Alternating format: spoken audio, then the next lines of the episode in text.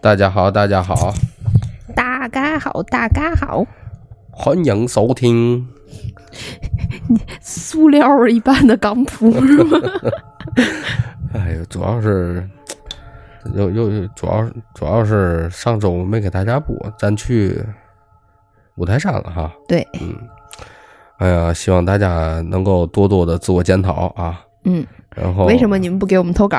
哎，不不不，不能这么说，不能这么说，得罪人，得罪人。那你让人检讨，哎呀，这个这个你还没自我介绍呢。呃，我是大炮，我是军哥。盖亚能量炮的炮啊。然后这一期呢，咱给大家接着咱讲这些故事啊。嗯，哎呀，其实啊，我有时候也在想，就是有时录这些东西吧，就是大家有没有兴趣再继续听？会不会有一些收听疲惫疲劳？对对我刚说疲惫，对，我希望。大家呢，还是咱多多支持吧。当然了，如果有听友在底下回咱给咱留言，说你们这录的嘛破玩意儿？OK，没有问题，我们听夜整顿一个月啊 以上啊。你们要是觉得不够的话，我也可以整顿三个月。我可以自我反省啊，我自我反省的这个很深刻，而且时间很长，嗯，感谢我炮哥。绝对你们能满意。然后啊，咱继续上一个付费的一个话题，是付费吧？对啊，对让你们三块钱对，花值了。挺值的，得有下半句儿。之前有的听友给咱在底下回说，秋裤这个东西是苏联人发明的，哦，是这个，是有，我还看有个留言说，呵，跟你们说吧，花三块钱听了一集秋裤的故事。对，了解和用法。其实啊，这个秋裤啊，完全可以追溯到十九世纪。就是一开始说，就是完全跟苏联人没嘛关系。我在网上查资料，那为嘛都说是苏联的？然后呢，就说你听我说呀，嗯就是这个秋裤呢，是一个这叫弗兰克斯坦菲尔德这么一个人发明的，这是哪国人？加拿大人。嚯，加拿大人发明的秋裤。哎，他在一九一五年十二月七号正式申请了秋裤的专利，成为现代商业秋裤之父。哇哦，秋裤的爸爸，嗯，秋裤的爸爸，对 听着也不是什么值得骄傲的事情。嗯，其实啊，这个关于秋裤这个东西，真的可以追溯到十九世纪，因为不只是咱刚才只咱上一期有一个不不能说叫误导吧，嗯，并不是只有中国和朝鲜人才穿秋裤，全世界各地人都在穿对吧？是不是他们只不过人家叫保暖裤而已？啊、对，就是我因为因为他们所生活的国家肯定也不像咱这儿，就是夏这个叫冬夏分明，嗯有的地儿就是就是冷的时间比较长，比如说像苏联也好啊，像蒙古也好，嗯，对吧？挪威那边什么他们是不是对对，那边也是北欧，尤其是北欧边。对那边都是冬天更冷更长。对，但是这个关于秋裤啊，这个之前我还搜着到一个东西，就是英国人也穿秋裤。哇哦，英国男人穿秋裤的内衣历史可追溯到十九世纪初，十九世纪最先推出这种内衣的一个叫叫什么玩意儿这公司吧，嗯，至今仍在生产。秋裤，对，其实好多就是美国的农村，就美国的乡村，嗯很多人冬天也穿秋裤，他们把这秋裤叫成窿，这什么玩意儿？操，看不懂。哎，反正吧，就是秋裤。哎，对，反正这当今世界上多绝大部分人，就是天冷的时候肯定也会里面套条裤子，但是他们不叫秋裤只是咱这叫秋裤，其实不就是叫法不一样吗？啊。对，但是你看有的电影里头，电影电，尤其是美剧啊、英剧那里头，他们里面套了一条稍微长一点儿个衬裤。对对，但是多窝囊，里面秋一袋儿，一球一袋儿。对，对啊，反正就是不记咱这秋裤的舒服。你看，咱就说那嘛的，就是我觉得东西一长了，或者你要不就足这个在里面加一条东西，要不你就足够长，跟你的长裤一样长，要不你就短，像内裤一样。你要那个半截儿半不拉叉搁中间，我觉得倍儿难受的慌在里头。对，就跟你记得我给你买内裤，你永远不要那个长的那种平角儿，长的难受。就是难受。对，就得短平角儿才会舒服。所以啊，大家还是冬天多穿点秋裤啊。哎，保暖啊，暖，在腿底下。馊的慌，你知道？感谢我炮哥。嗯，别客气，别客气，我只是找了一个大概啊，具体咱这期不是整个聊秋裤啊，我因为我那天找的一个资料，这秋裤真的要聊，我估计至少得二十分钟起。算了吧，还是啊，啊，主要是有兴趣的话，百度一下，就说你找个秋裤，秋裤的发明者，秋裤的来历，对吧？秋，哎，行，算了吧。怎么晾秋裤这些都知道了。对对对对对，不是我们为嘛要说秋裤，就是因为上一期提了这个事儿，然后不跟大伙儿说一下，怕我们上一期说的那东西有点误导大伙儿。嗯，对，其实全世界国家好多地儿都在穿秋裤。嗯，只是叫法不同。就像我跟你说刚才说的，我之前上一期分析那种感觉，可能人家那边是保暖裤啊，啊，或者是衬裤啊，反正就是翻译过来不太一样。只不过咱这边叫秋裤。嗯，对，因为咱这儿是秋天穿，在后面的穿那种就是厚的。上次咱那听友跟咱说的是苏联人发明的，很有可能是他，因为他刚才提到了，刚才这加拿大人他是现代秋裤的发明之父。不是你说？哦哦哦，不是你说苏联人发明的吗？不是不是不是，是咱一个听友，对，是咱一个听友告诉我的一个苏联人发明的。这个他们那阵儿的发明这个东西，因为他们这属于极寒地区，嗯，有这东西很正常，嗯，对吧？咱刚才提到这是现代秋裤的爹，哎，之父，嗯，秋裤之父。行了，咱咱秋裤事儿就过去了，聊这么长时间这玩意儿。哎呀，接下来你说你说有没有听友一听见哎聊秋裤一下给咱俩挂了？哎，有可能，有可能。就能听到现在的都是真粉真爱粉了。咱 咱刚才就是为了一个试探性的考验。哎，你们要觉得我们表现不好的话，我你要觉得我们表现不好的话，你也可以告诉我，我们俩还会停更。不，这叫自我反省。怎么停更？停更反省，对吧？你这对吧？我们可以停业整顿，整顿一下。行，咱这个正式开始吧，咱啊。嗯。这个故事啊，之前不瞒大家说，我是在某音上刷着的，然后看了看，还挺有意思，是关于凶宅的一个事儿。嗯，他这个凶宅的地界还挺发生发生地啊，还挺有意思，是在香港，Hong Kong。就刚才我一上来说的一双一个正正宗的港港，你都不知道那地儿叫嘛粤语，那叫 对，就刚才说那澳语。反正香港的大家也都知道，看过电影也都知道，香港的鬼片真的是在现在来说也算数一数二了。因为嘛？因为他那儿的这些信仰啊和一些的这个民俗民文化跟这方面都有关系。嗯，就跟这些就跟台湾一样，台湾省也是这样。哦，对吧？你看，像之前他们拍的那些《中邪》呀，还有之前送送那叫叫嘛来的，反正好多的哦，还有钟馗，在他们那儿就是在前面去送那个，我知道着那个些东西，就他们的这些民俗文化这类的东西，在他们当地还是真的是很，就是很丰富。嗯。因为咱这会儿在城市里很少能见着，嗯，在乡村里可能还能见得着，倒是。现在说多了啊，在香港呢，凶宅还是挺多的。当时咱这网友啊，就住的住过这个凶宅的旁边。那虽然说不是凶宅，他说但是在鬼节附近的时候，就发生了一系列解释不了的事儿。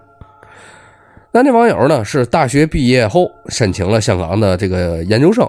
几年前呢，研究生毕业以后就在。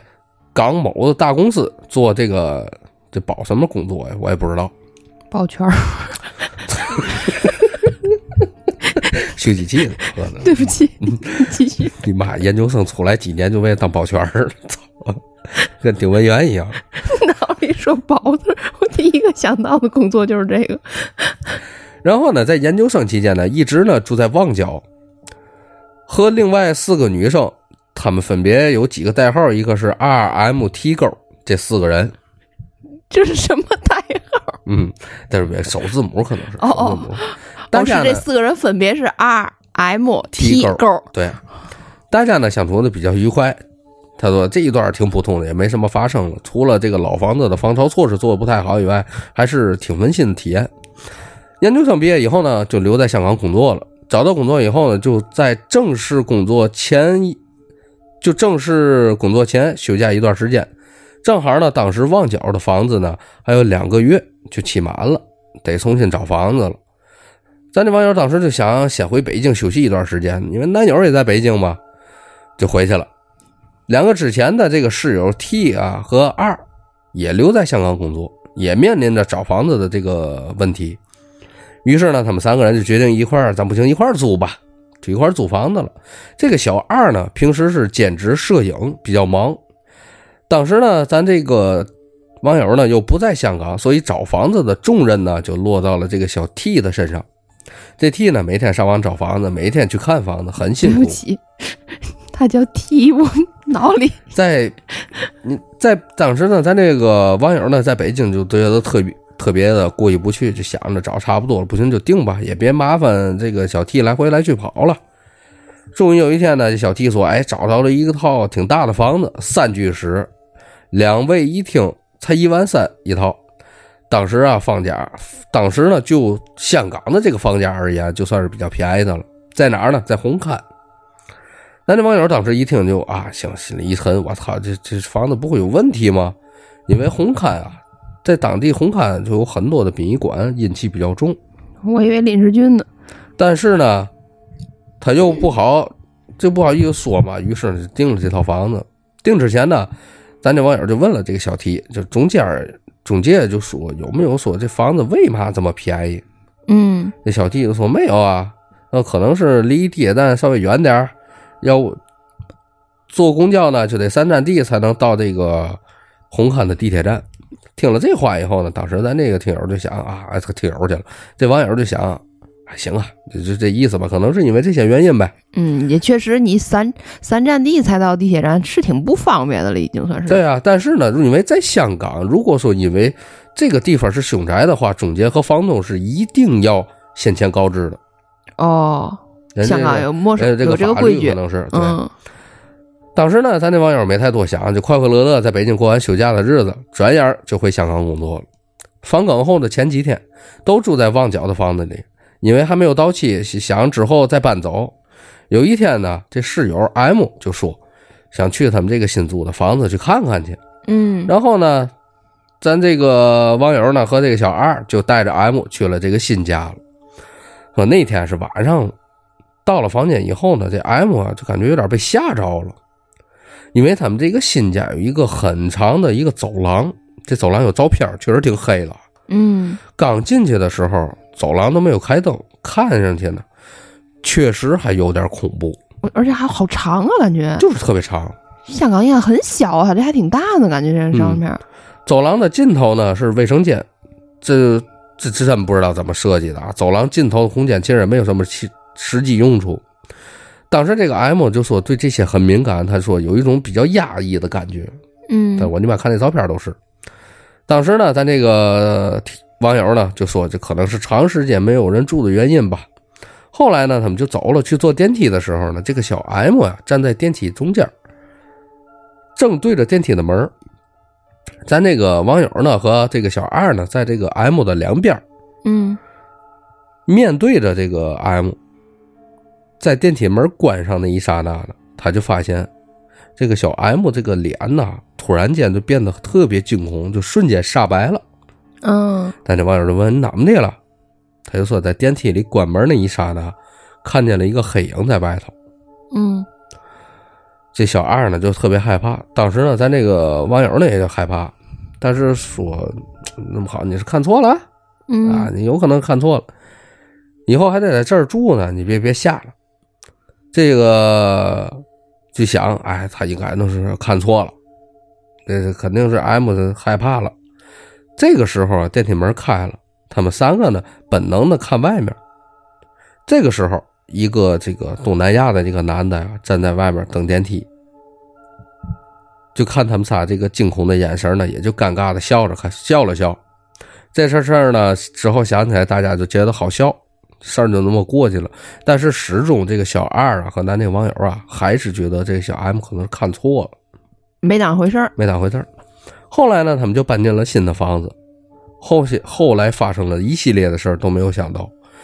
先是呢，咱这个网友和这小二搬进去以后呢，这个小 T 呢利用假期在美国交换，就说是，所以呢开始只有咱这网友和这小二两个人住这个房子。刚搬进去几天，什么事儿都没有，安安稳稳。但就是在鬼节的前几天左右，发生了一系列的事儿。第一件事儿是有一天晚上，这个小二呢，经常出去拍摄嘛，咱刚才提到了，嗯嗯，还有那个摄影的兼职，晚上呢很晚才回来，说那天晚上大概十点左右，咱那网友呢在家洗澡，就在刚才咱看到的那个有一个图嘛不，嗯，那个走廊尽头的卫生间，洗着洗着，他呢就听见有人敲了两下门，就当当敲两下门，声音还很大。因为这个卫生间是推拉门，所以呢，敲门的声音就有别于其他那种开关门的那种声音，嗯所以呢，他基本可以分区分出来。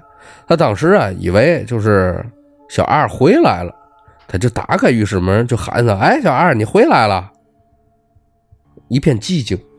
嗯，没人理他，他就以为，因为每一次小二回来摄影，确实是一个挺累的那么一个活儿就不想说话了。然后他就想，啊行，那我就继续洗呗。他可能觉得是他敲两下门，一告诉你哎，我回回来来了。哎，然后他一喊的时候，可能他已经回屋了，就没哎回他。洗完以后呢，他出来找这小二，可是整个房间都没有小二这个人。嗯，他就去给小二打电话，就问他，哎，你你是不是刚才回来了？你还是没忘拿东西了？嗯小二就说没有啊，我一直在外面拍摄了，今儿可能还得晚点回去了。当时咱这网友啊就有点炸毛了，想是不是听错了？确实是有点害怕，就赶紧回到自己房间给她男友发信息。男友就说：“要不啊，你呀开视频，嗯不就完了吗？我陪你开视频，咱俩聊天。”一直陪到室友回来，等室友回来以后，咱这网友才关的视频睡觉，就安慰自己肯定是听错了。后来呢，查了一下聊天记录，就确定这天晚上是八月十五号。至于为什么记记录这个日子，他说一会儿会提。之后的一天呢，他就把这事儿给忘了。想想呢，肯定是听错了。第二天，这天晚上他也是一个人在家，室友小二的香这个朋友呢来香港玩这小二呢陪他去陪他这个朋友去酒店了。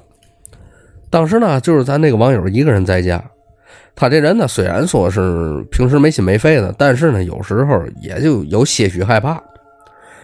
说那天晚上，咱这网友呢，把所有的灯都打开了，他的房间呢也都开着灯，把房房间门锁上了，窗帘拉上，窗户也都是关上的。网友呢就躺在那玩手机。啊，那天晚上，这网友记得特别清楚，是个老板的，是他们老板的生日。工作群里头嘛，老板呢在给大家发红包，大家抢。因为他从在香港从事一些金融工作，大家发红包都比较阔气。于是呢，大家一发就上瘾了，就都抢嗨了。就到了十一点半的时候，大家才散。他呢就准备放下手机，就想太困了，睡觉吧。这个时候，他头啊朝着窗户，这个屁股呢朝着房间门。就在快睡着、没有似睡非睡的时候，他感觉他的屁股上头有一种抚摸感，啊，就好像有人在他屁股上摸，就有一种微微的压迫感。他当时心里一惊，马上做出来了，但是没有人。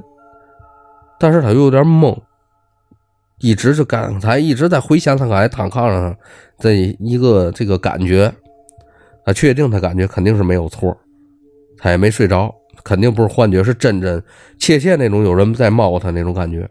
嗯当时呢，现在也特别害怕，也睡不着了。说那一宿啊，他睡了一会儿就醒，醒了又迷迷糊糊的睡，直到天亮，大概早晨七点多的样儿靠在床上看手机，就想着天都亮了，肯定没事儿，对吧？就在这个时候，网友呢突然听到这个窗帘和窗户之间的上方，也就是空隙的那一一小部分，有这个翅膀就扑腾的这个声音。哦，挺大的这声音，他就想这嘛鸟在窗户外面扑上还那么大音儿，他就站起来拉开这个窗户，这拉开窗户的这一瞬间，就有一只鸟飞出来了，嗯哎呦，给这姐姐吓得当时就尖叫出来了，当时就在堆乎了，堆乎在床上了都。抬头一看，这鸟就围着这个灯管在那儿飞，他说比麻雀大一点有限，但是也像麻雀。他当时呢也太慌了，没看清楚，就赶紧躲开这鸟，就跑到这个床下。这个时候呢，这只鸟就坐落在他床上了，马上就把门打开，就跑出去。这时候这个鸟呢也飞出来了，就沿着这个走廊就飞走了。他一看那鸟飞到这个尽头的卫生间里头了，他当时整个人就崩溃，就开始哭，控制不住的哭。就遇到嘛事儿啊，就感觉就能安慰自己，就安慰自己。说前一晚呢，也一直在安慰自己，感觉听错了，就是情绪啊积压了一个晚上，早晨就莫名其妙的飞出来一只鸟，这说白了就是压死他最后的一根稻草啊，嗯。彻底崩溃了。但是让他害怕的是，这个房间门都是锁着的，窗户从他搬进来就没开过这个窗户，嗯。因为香港的房子很多的窗户都没有纱帘儿所以呢，他平时也就怎没怎么开过窗户，窗户的帘儿呢也是拉上的，所以他对声音也很敏感。那么大的这个鸟扑腾的一个声音，他不可能说就现在能听得见。如果他是从床底飞上去的，或者从外面飞进来，一定能听见这个这个鸟啊，这个翅膀哒哒哒哒哒这种声音。嗯，扑腾声，哎，人在想这个鸟是怎么进来的。他说经历了前一晚和早晨的事儿，他当时就立马给这个室友小二打电话去了，就哭着给他打电话，就想着他好姐姐，你赶紧回来吧。这小二一听坏了，赶紧回来吧。小二就说：“这个头一回听那网友跟他哭成这样，就彻底给吓坏了。然后呢，小二呢回来了，就说：“哎，对，不好意思啊，这我这确实有点事儿，你说给你吓着了。”小二呢就和他一块儿去看卫生间，就发现那只鸟啊没了，啊鸟找不着了，在这屋里头。啊然后就推测他是不是从卫生间的排风扇飞走了。后来呢，他们就收拾东西，想去学校图书馆待着。说那个时候的学生卡还没有过期，小二就说陪他吃个早饭，他就说不用了，那耽误你时间，你去快陪你朋友去吧。你今晚早点回来，争取。走在去这个公交车的路上，小二和他说，其实有一件事儿啊。小二说，一直就我没敢跟你说。小二就说他自己的手机啊，自从搬到新家以后，就开始半夜拨出电话出去。嗯早上起来呢，就发现手机里很多很多拨出去的电话的记录，还是有一些有规律的数字，像五二零啊、五二一之类的这种数字。然后呢，咱这网友呢就看他那个手机的记录，确实是这样。连续几天，小二就说他觉得是夜里自自己可能不小心碰到了，因为手机就放在耳这个枕头边上，但是因为但是在没有搬家前呢，也没有发生过这样的事儿。当时呢，咱这个网友呢，在这个就这个早晨啊和头天晚上惊吓这个过程当中，还没还没惊还没缓过来，就小声的就跟他说：“这个我操，你是不是夜里自己碰见了，碰着了这个嗯这个手机上的这个密码，你知道吗？是不是你在梦里头就把密码给输了，才能打电话啊？反正不管怎么着都有点，除非他是梦游了。呃，对，谁哪有那么巧解了手机密码，然后又摁了五二零五二零一系列？对，就有一些有规律的数字，对啊，五二零一三一四，啊搁这表白，了，在那儿确实是有点奇怪啊。啊。当时咱这个网友呢，也没把这个事儿跟父母说。出来读书以后呢，对父母都是从来是报喜不报忧的，主要就是觉得就是说了，父母只能跟担心，也解决不了任何问题，对吧？对呀、然后就想算了吧。后来呢，他把这事儿告诉了同事，同事呢就各种帮忙，让他给他想办法。香港同事让他说回家你拜四角去，还有一个潮汕同事说，那个我给你求了一个开光的佛牌儿，嗯你挂房间里头。还有的给开了这个开了光的这个佛的照片，也让他摆家里头。俺，同事呢，这个帮他挺多的。他们这个这个咱这网友的男友呢，也是学心理学的。然后呢，就说给他摆一个什么水晶阵啊，乱七八糟的，都是为了那叫嘛清除这些晦气。清清有点像那个清除那叫嘛，给室内清东西那叫什么来着？就做清洁呗，就感觉清这些东西，去晦气。啊，然后我忘了，我记得好像有个词儿说，就是把那个给屋里头所有的那个杂质都清出去那种啊、叫净宅。啊，对对，净净宅那感觉有点像。之后呢，咱这网友有一天去一个香港朋友家吃饭，就和他这朋友说起来这件事儿了。嗯他这朋友说，你可以去一个网站查查，因为呢，在香港呢很重视这些地震，所以呢，哪儿发生了横死、非正常死亡的事件呢，都会在一个网站上有记载，供以后买房者或者租房的这个人查阅。他朋友呢就帮他查，他住的地方呢是红磡某某某九十八号，在他们这一栋里头分左边一列，右边一列，左边一列呢是九十八号，右边一列是九十六号。也就是说，九十六号是他对门儿嗯然后呢，他这朋友给他谷歌发现，哎呦，在这个九十六号当中，就曾经发生过一起自杀案件，哦，也就是在他们对门儿。当时呢，咱这网友本身胆儿就小，脑子一下就嗡就上来了。嗯这一想，我操，我你妈一直住凶宅旁边儿了。嗯呃，这个谷歌查到的呢都是真实的，网站记录的自杀案件呢是发生在八月十五号，敲门的那件那天也是八月十五号，咱刚才提到了，嗯。八月十七号十七号那天是中元节，就俗称鬼节，十七号那天就发生了，咱刚才提到了被人猫的那件事儿，还有一个就那个鸟的那鸟的事儿个事儿，，嗯。咱这网友也不明白为什么会那么巧，但是任何一件事儿单独拿出来，可能任何人都不会太在意。但是这些事儿都发生在一条线上头，尤尤其又跟他这个对门的这些事儿能吻合上，所以说可能是有些东西就解释不清了。嗯其实说实话，你看他这些事儿，说实话，我觉得没有什么太过激的问题，嗯，听着是没有什么，但是一直就是一直就是奇奇怪怪的。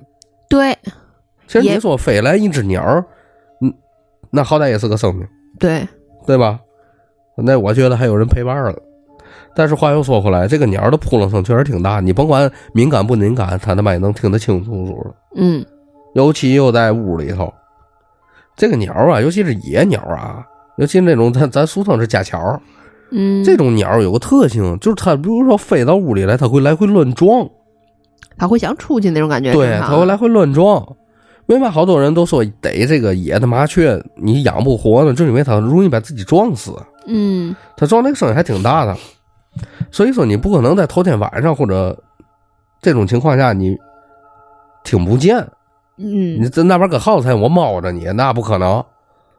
所以说，我觉得多少少可能还真是跟有可能跟他对门住的这个事儿有关系，我觉得是，是吧？嗯因为毕竟是凶宅吧，有人自杀过。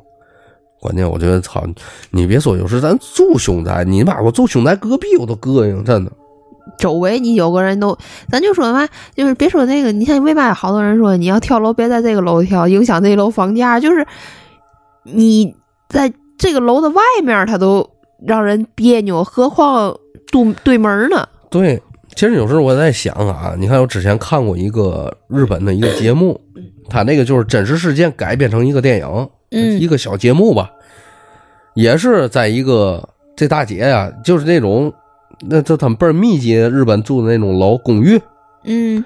这姐就天天晚上能听见有人当当当这种有规律的敲墙声音，嗯。但是呢，也不知道怎么回事儿，就每天晚上都会有。但是有时候觉得，哎，就累了。这因为日本压力工作压力挺大的，嗯对吧？有时晚上你也就不在意这些乱七八糟东西了。那我那阵儿去日本时，门口那改装车半夜也嗡嗡的，也没人管，嗯，对？吧？所以说，有时候这些东西他就没当回事儿。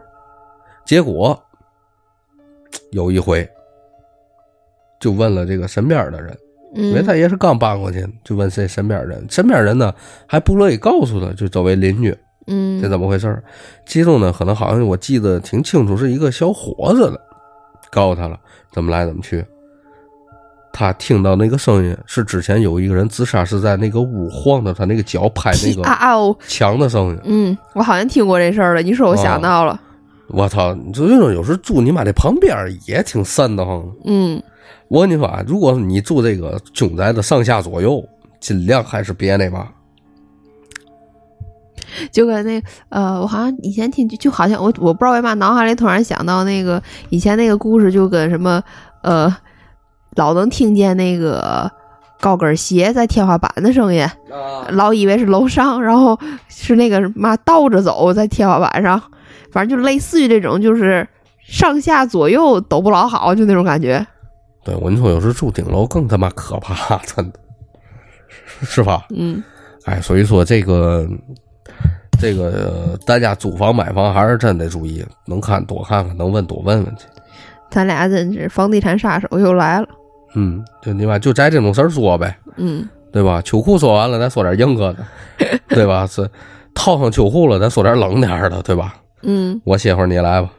好的，我来一个啊，我来一个是个，呃，是一个，哎呦，泰国的一个事儿，是他一个朋友在泰国遇到的事儿。是嘛呢？他那个朋友啊，那阵儿，呃，学有一段时间呢，在昆明的时候学习泰语，中间呢有了一年有个机会去泰国呢去学习，就到了泰国，然后他们大概有一个班的这个同学一块儿过去，然后有六个同学呢，他们一块儿出去玩去。当时到了一个景点儿，买了六张门票，可是进去检票的时候呢，显示一张门票啊，就是进不去，刷不过去还是怎么样，反正就是用进不去。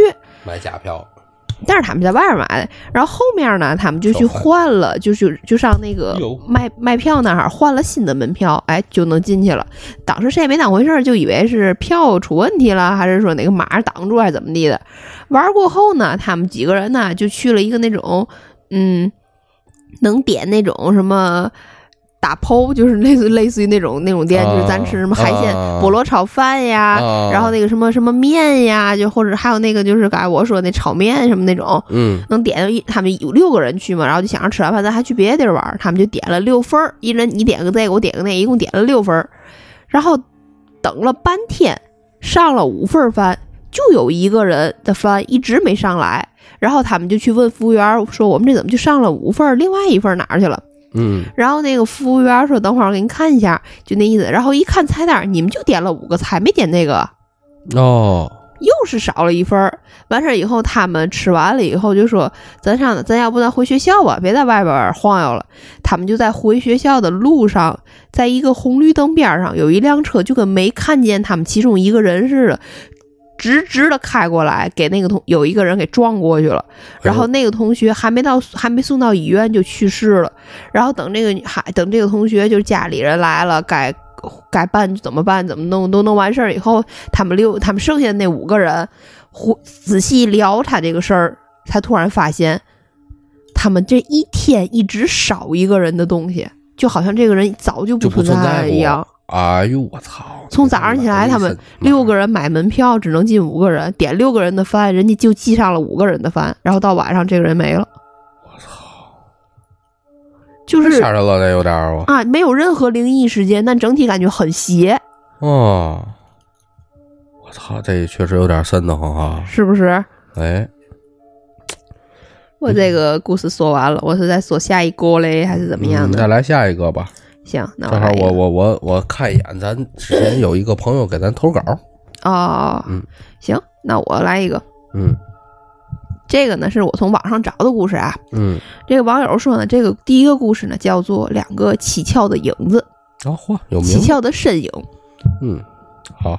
有一天呢，就大概是深夜了，晚上，然后天上呢就是月亮还挺亮的，有一天晚上，但是没有什么星星。嗯然后那天风还挺大的，挺凉的，落就是树呢，基本上没有嘛落叶儿了，然后就那个树枝儿在头在地上那个投影，看着张牙舞爪，挺吓人的，就是就那么样氛围的一天。嗯，其实这句话人家说的是月明星稀，空气中有缓缓的冷风吹过，我觉得太文艺了，我就翻译成这样。对，因为好些个他们写的这些故事啊，没法儿哎用天津话说出来，对他爹太恶心了。落光了叶子的葵树树枝，将黑黢黢的树影投影在地上。我只能说没嘛印儿的树枝子在地上，挺吓人的嗯啊，就这么说吧。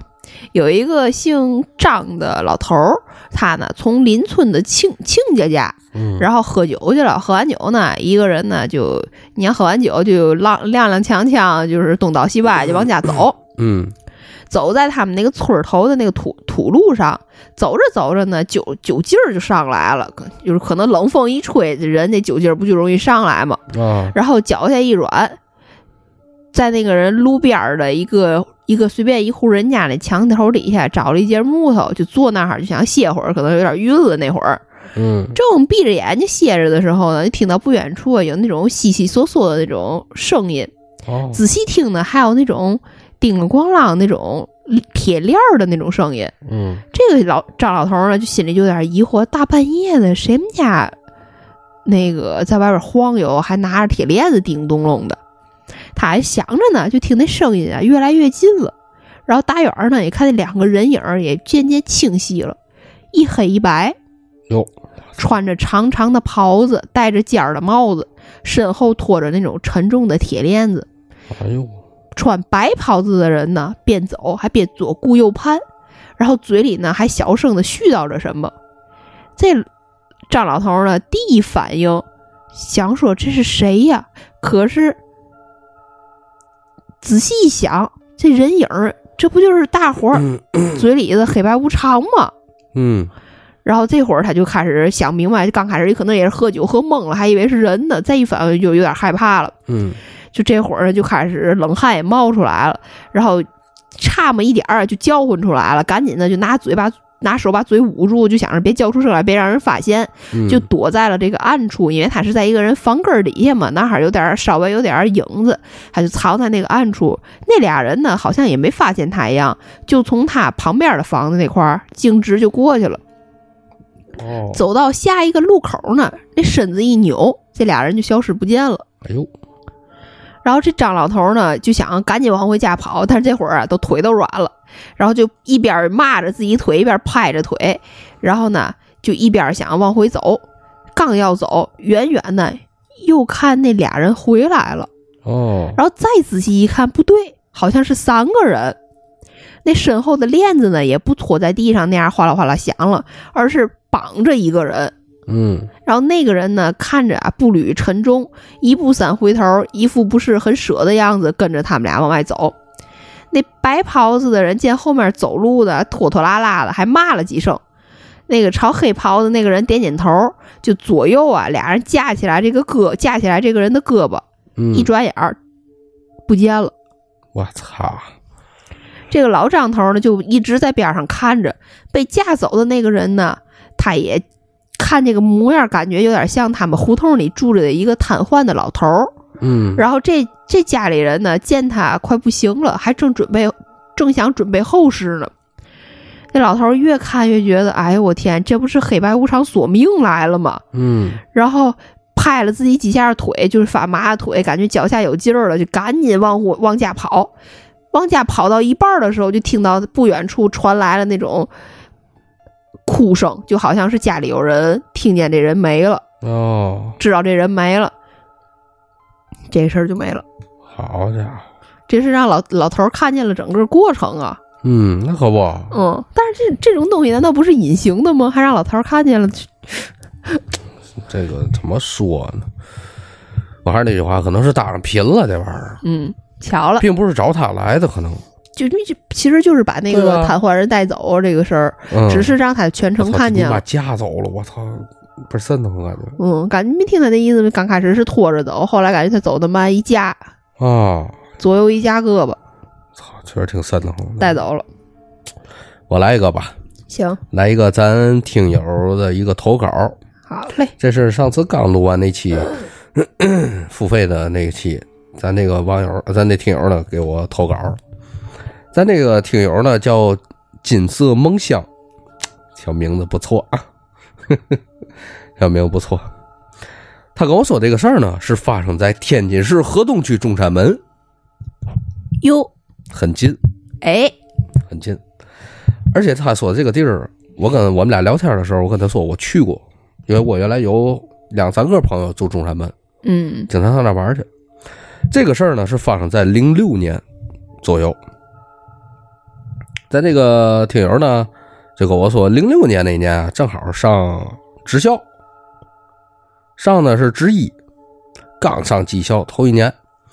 咱这个听友呢是个老中山门人，因为中山门呢，这个这块地界大家可能熟悉的知道，就分什么一段、二段、三段、四段。啊，对对对，哎，就是有一天晚上，他跟他这四个同学呢，就一块溜达达在马路上，天天在一块儿溜达到晚上九十点钟的意思，他就溜到这个地界儿。这个地界儿呢是这个老小区，就在一段这个老小区。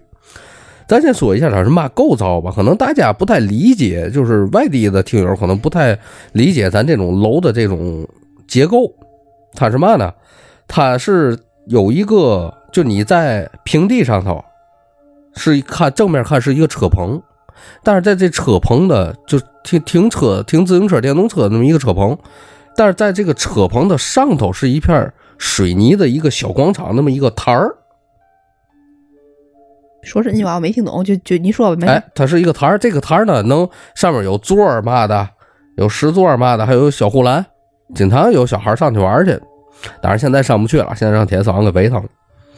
它底下是一个电动车车库，这个摊儿啊，在之前我也上去过，我也上去玩过，就是大家这个小区里大家乘凉的那么一个地方。嗯因为它不是个小花园，它是一个地面上类似于地砖儿，然后周围呢是白色的这个这个这个嘛小围墙，但是这围墙呢并不高。他们这四个呢就去这儿，哎，就干嘛呢？几个人聊闲天儿闲聊着。他他们这四个同学当中，其中有一个人，这是咱这个听友自己跟我说的，有点神神鬼鬼的这块儿，嗯，你知道吗？就是这个事儿啊，这个就是关于这种灵异的事儿，哎，他比较在行。但他这个同学呢，是嘛意思呢？他奶奶家住在中山门的三段儿他奶奶家呢，一共有两间房，等于他有二楼啊有一个独单，三楼一个偏的。他奶奶住那个三楼，他说他奶奶那屋里啊装的全是佛教的经书，乱七八糟的东西。哦，就特别奇。所以呢，他这个同学呢，起小就比较了解这些神儿啊、鬼儿啊这些事儿。嗯，耳濡耳濡目染嘛，哎，这个呢，他有时呢跟他这个身边，也就跟咱那个听友啊，还有他这些同学，就有时聊这个事儿。他们呢，有时也就逗他说：“你呀，天天你妈你瞎鸡巴看，我跟你说，早晚有一天你再骂。”就这么跟他逗。正逗的时候呢，这个小子突然之间就感觉他说就是进到了那种又哎，我我告诉你们点事儿啊，就这种状态了，就感觉看见东西似的。他们呢还打找乐了，说你这这这你别折腾了，你折腾嘛呢？说你们过来，你们过来。紧接着后面这哥仨就过去了，然后呢就顺着这小子手指的方向去看那个有一个水泥，咱刚才提到有个台儿嘛，嗯台儿上面有一个槽儿，那个槽儿啊，这我认为一直认为是类似于它是哎，比如说楼上积水往下流水那么一个槽儿。然后呢，这个这三个人呢，包括咱这个听友，一直就指顺着他手指这方向就看。你说这嘛玩意儿啊？你这看不懂啊，这什么东西啊？但是他这同学啊，就神叨叨这同学就说嘛，就说你往那看，嗯嗯你看那有一双狐狸眼睛，你们看见了吗？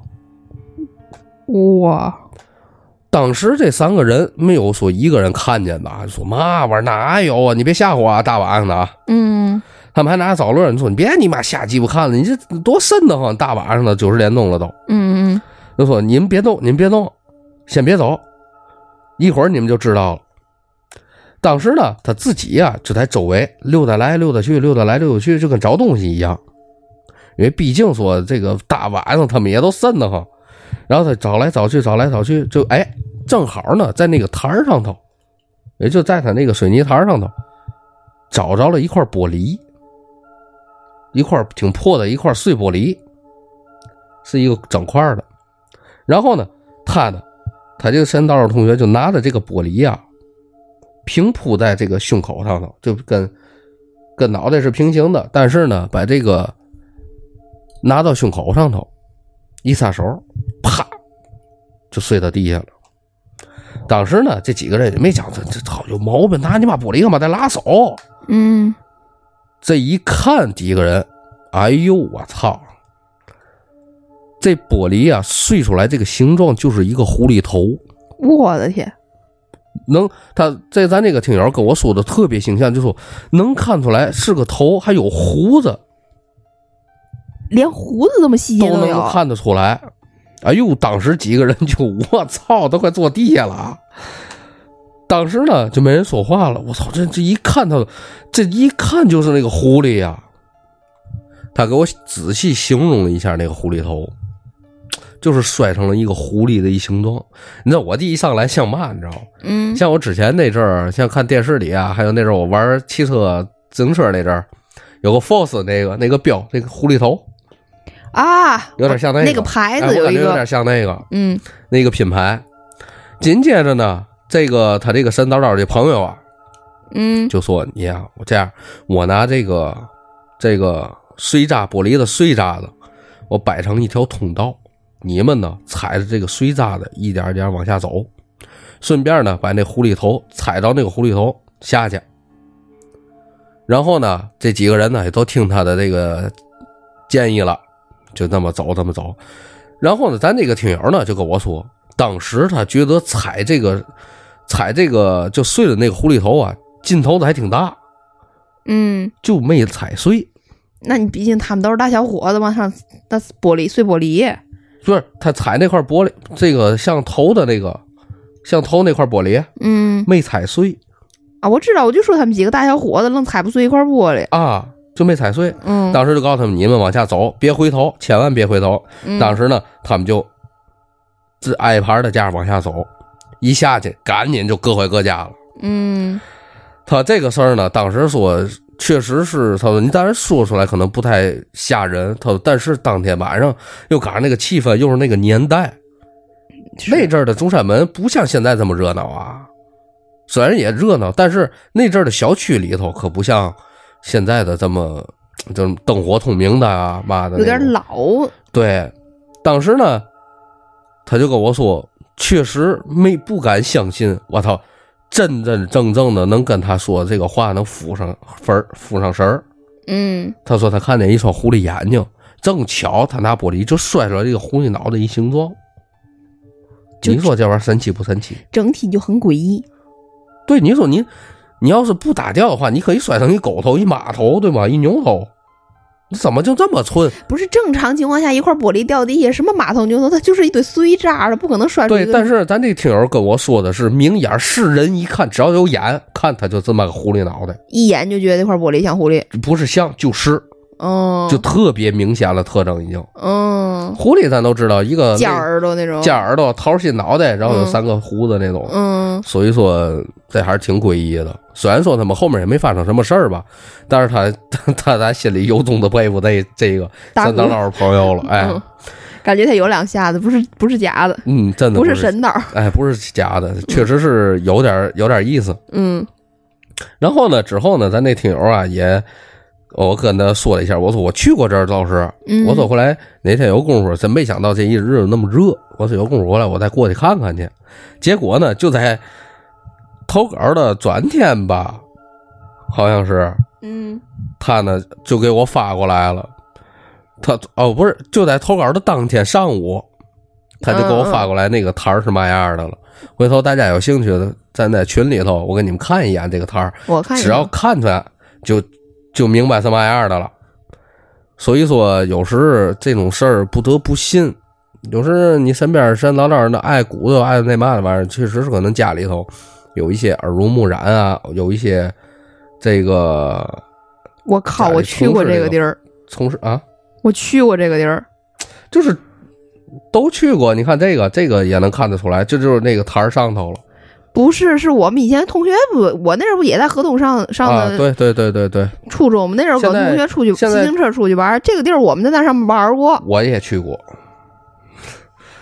他现在已经让铁丝网给围上，上不去了，因为他以前都能走上去。对，原来它就是一个乘凉的广场上头，对而且上面有楼梯可以上去。而且它上面有那个小圆柱可以站上头玩什么那种。对对对，而且有的变电箱还在上头。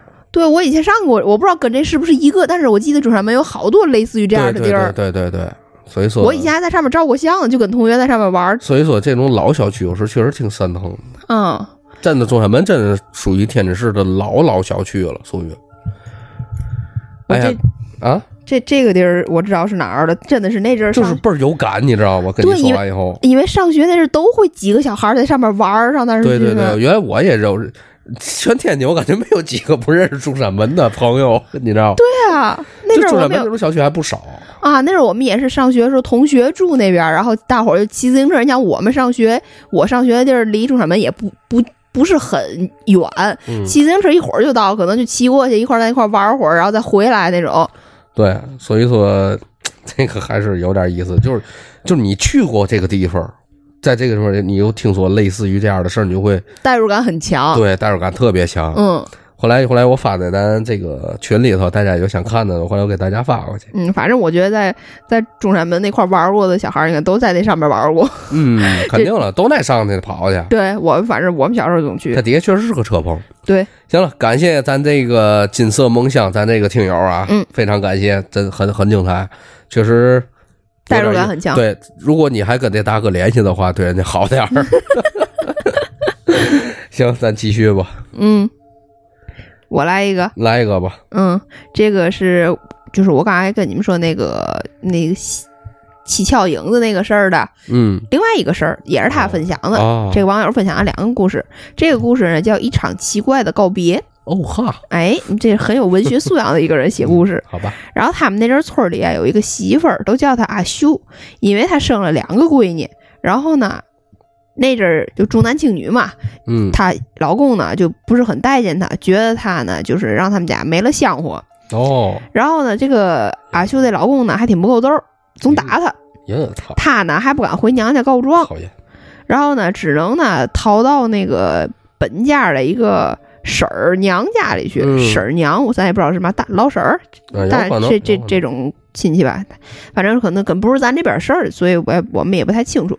然后这个婶娘呢是个热心肠，嗯然后觉得阿秀呢挺可怜的，然后呢也也知道管别人家闲事儿呢也没嘛好处，可是呢就一看见这个阿秀就心里就过意不去，就想管，而且呢一挨打了把这阿秀来他们家避难，他呢就热情的招待吧，毕竟还看还挺可怜的，总觉得。嗯，对，然后呢，有的时候那个狠心的那个她那老公呢，还会追上门来。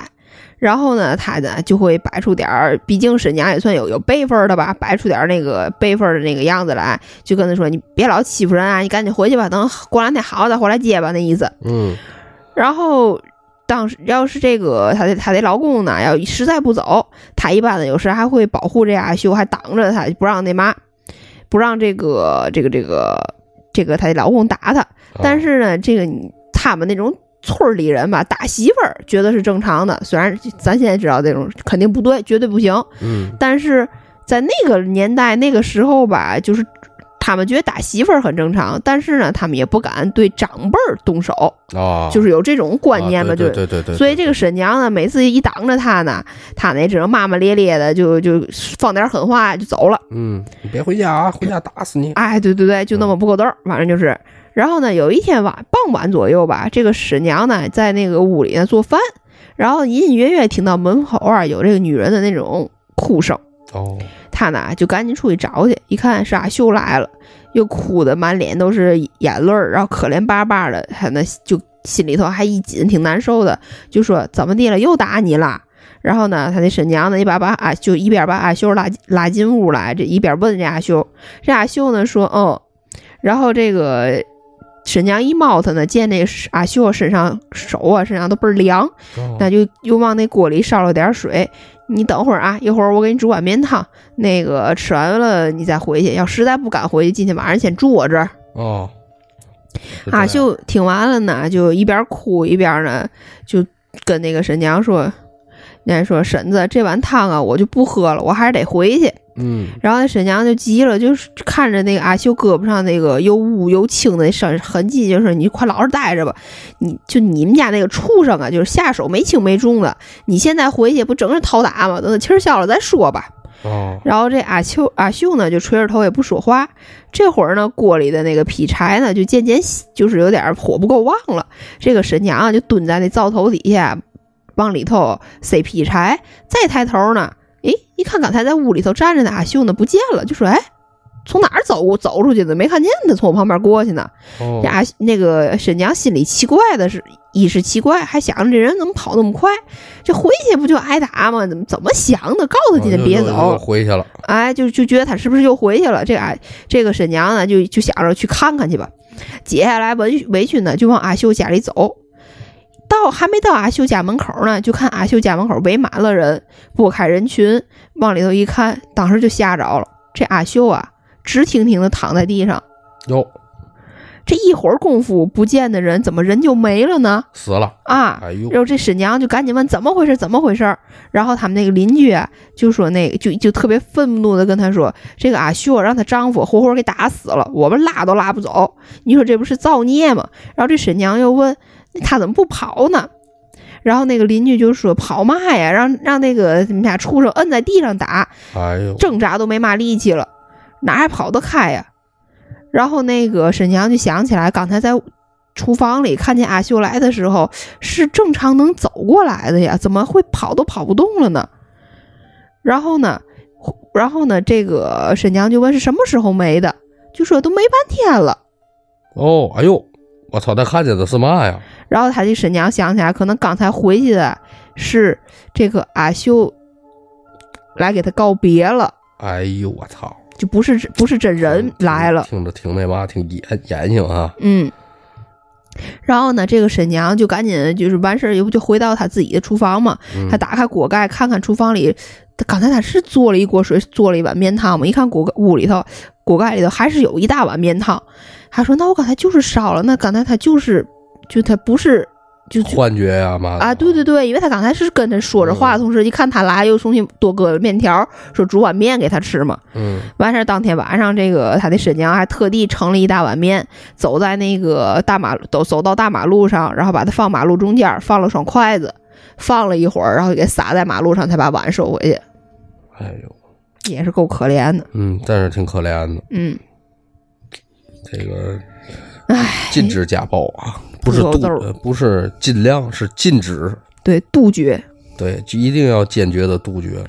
如果说咱有事儿报警。哎，咱再再在这面呼吁一下啊，男的别对女的动手，女的呢，如果说被逼无奈，赶紧选择报警，这个国家会介入的，嗯，对吧？虽然有很多，就是听说过很多这种就是不管呀什么这个那的事儿，但是你越纵容他这个事儿，这有零次和无数次，对，赶紧走，能躲有多远躲多远儿。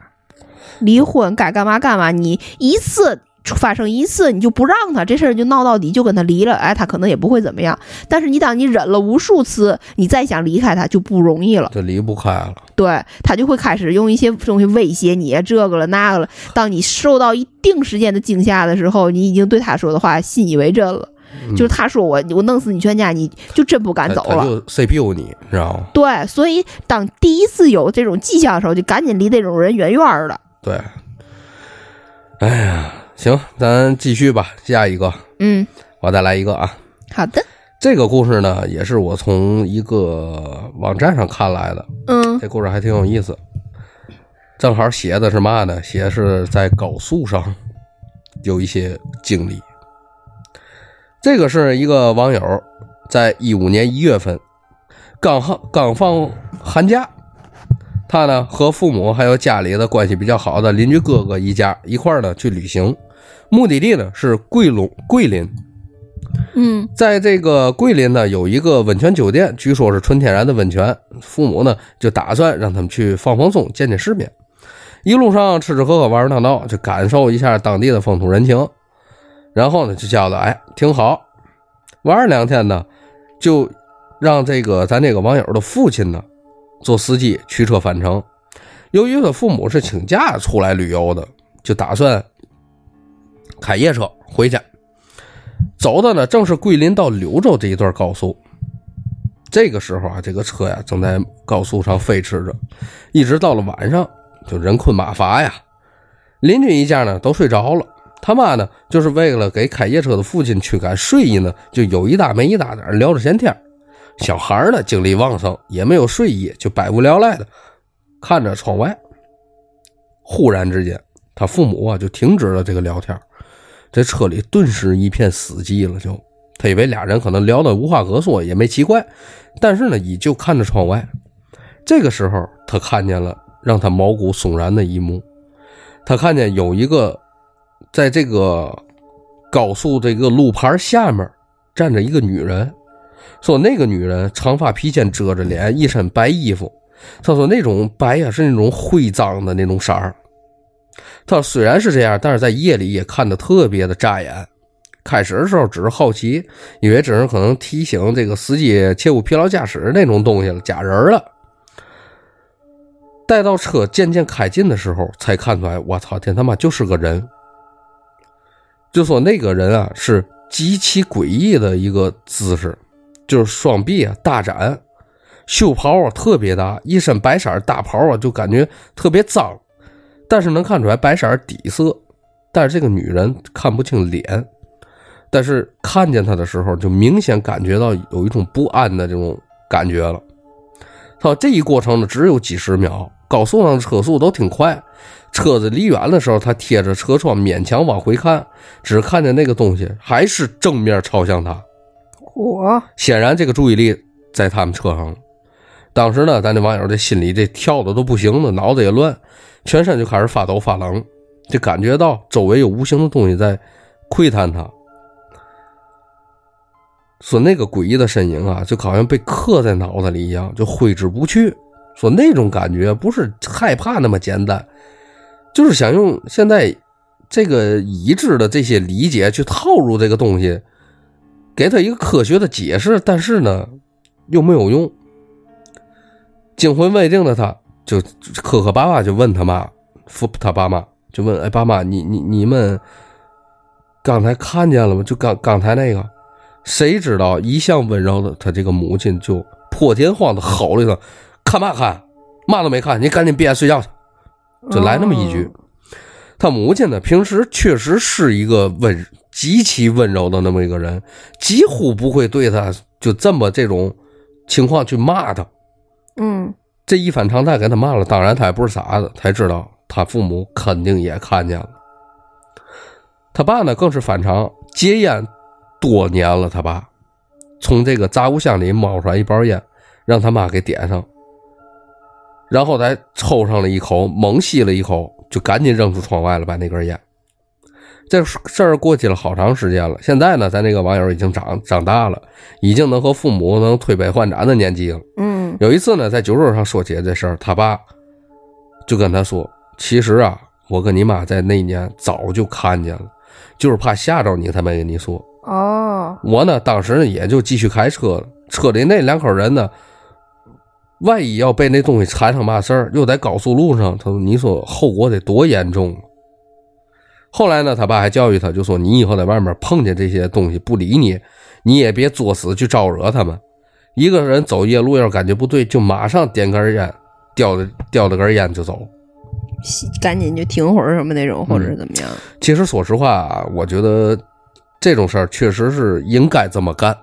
是之前在网上看一些，甭管真的也好，假的也好，在高速上遇上这些灵异的事儿不在少数了，已经。嗯，而且多半遇上这种灵异事儿，会跟车祸有很大很大很大关系了。对，就是他琢磨你的办法，就无非就是车祸了。当然也不是说，哎，没事儿，我车方向盘在我手里了，对吧？我又不傻又不捏的，我操，我还控制不了这个车吗？并不是。有时他给你的呈现的是一些幻觉，对，这个是最可怕的。所以有时在考在高速也好，在国道也好，有时开夜车，其实就像咱老百姓讲的，我操，这鬼吹的嘛，这这这这车翻的，有时就是这样。唉，所以说大家在开夜车也好，就是或者是开国道也好，开高速也好，大家。都一定要注意。第一，精神肯定是得集中的，这个是没跑。第二，如果说发现在有雾的这个车段，或者是有这个下大雨啊、下大雪呀这种情况发生，赶紧就近停放、停靠，暂时别下车。有时你站下车的时候，为嘛呢哎，你好多不都说下车吗？没错。下车是没问问问题的，但是下车一定要在护栏外，不要在护栏里。咱不能说远离你的车辆，但是你也要跟你的车辆保持一定距离，因为你看不清的情况下，别的司机也他妈看不清，嗯他容易把你去了。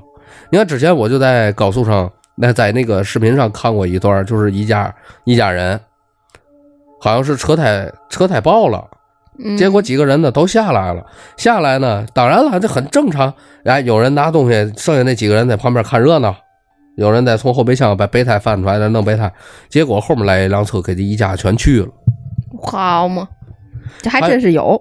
对啊，还有一个最重最重要的，如果说你的车发现了故障，或者是哎我想停下休息，其实咱并不倡导在高速旁边休息啊，嗯，到到真正的这种服务服务区区再休息，再休息一下。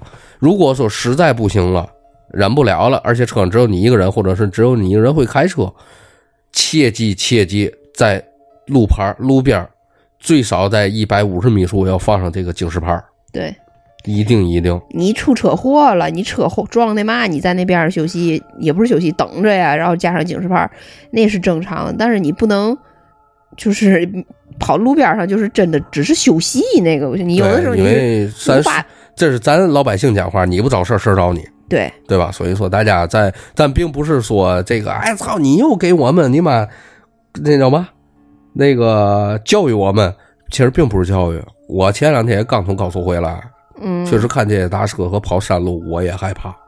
是老司机只有越开越害怕，没有开越开胆儿越大了，对吧？